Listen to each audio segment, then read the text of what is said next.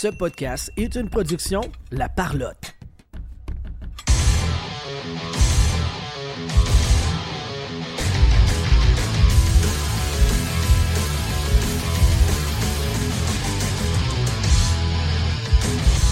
Nouvel épisode en direct de l'Expo Carte Sport de Québec. Et là, on vient d'avoir la chance de discuter avec Jeremy Ronick.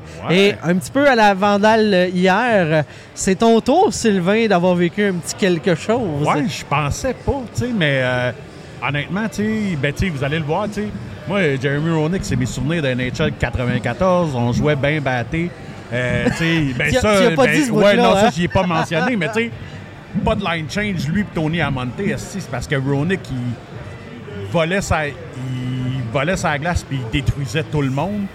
Euh, c'était parfait, là. Ouais, fallait que j'y fallait que j'y parle de ça. Puis, tu sais, c'est un, Finalement, t'étais pas original parce qu'il dit que c'est une des affaires qui se fait le plus parler. ouais, ça, Et ça, puis dans ça m'a Swingers étonné. avec euh, Vince Vaughn. Ouais, c'est ça, ça m'a, ça m'a vraiment étonné euh, que ça fasse partie de sa vie à ce point-là. Ouais, ouais, ben c'est exactement ça. Puis écoute, euh, non, euh, vraiment super, euh, super gentil. Je pense que, je pense que, si ça n'avait pas été de la contrainte de 5 minutes qu'on avait, je pense qu'il était parti. Puis il a- Ouais, resté avec nous autres.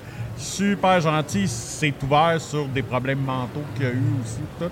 Vraiment, une, euh, je pense que c'est dans mon top 3, tu sais, dans les, dans les, euh, Les, les, les entrevues d'expo, là, dans les expos comme ça, là, euh, tu sais, Avec avec, Shane Corson. Corson. puis Anne-Renée Desbiens. Moi, c'est. Oui. euh, Ouais, ouais, tu sais, euh, Anne René, ça avait été super bien. Euh, Marc Denis, c'était super euh, intéressant. Oui. Benoît Brunet aussi. Tu sais, on a eu. pas- c'est pas Marc été- Denis qu'on a eu, c'est... Ah non, la- Patrick La- Lalime. Lalime. Excusez-moi. Même affaire. Ouais, ben, ben non, mais c'est ça. Mais bref, euh, ouais, ben c'est ça.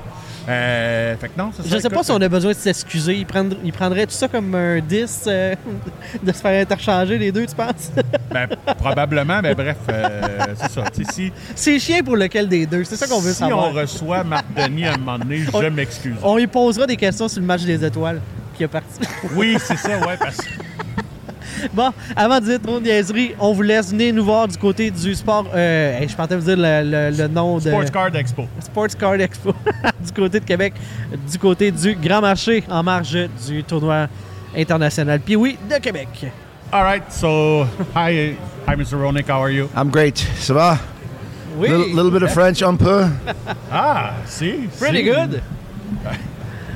Euh, I'm sorry, I'm I'm using his phone to get, to get our questions, and I'm a little bit nervous because you were one of my favorite players Ah, thank growing you. up. Thank you. Thank you. Well, I was already grown up, but when I was playing NHL '94, you and Amonte, no line change, you were my guy. Well, that was that's the number one thing that people talk to me about on a daily basis is 94 Sega. Yep, absolutely. I wish I was as good on the real ice as I was in Oh, 94 were. Sega, but um, it is it's it's like pop culture now. It's you know being um, on Swingers, you know Vince Vaughn, being Yeah. a big fan, and it literally is. I have people come up to me and say, you know, I got through college playing Chicago on 94. You know, I won every bet, or it was a rule.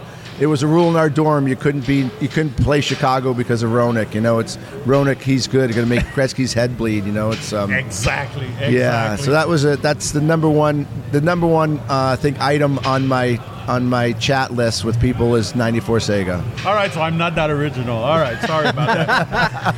yeah, so uh, so uh, you have a small connection to Quebec because I do. You played with the All Olympics. I do.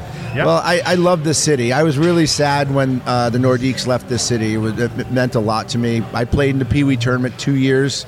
I played for the junior junior Whalers in the international division, and then played for the junior Capitals the next year. Scored seven goals in the Colisee. Um, in my second year in the Pee Wee tournament, and this is kind of where I think I was seen by by the first scouts at, at thir- 12, 13 years old. Uh, was right here in, in Quebec, so it has a very a very warm spot in my heart. And then playing with the Hull Olympics, which Olympiques, which was amazing experience for me. Um, my dad and I would drive up to uh, to watch Verdun and La- Laval play, and Okay. um, so I was very associated with in my in, in watching with the Quebec League, and I've always had a fond respect and love for the Quebec League.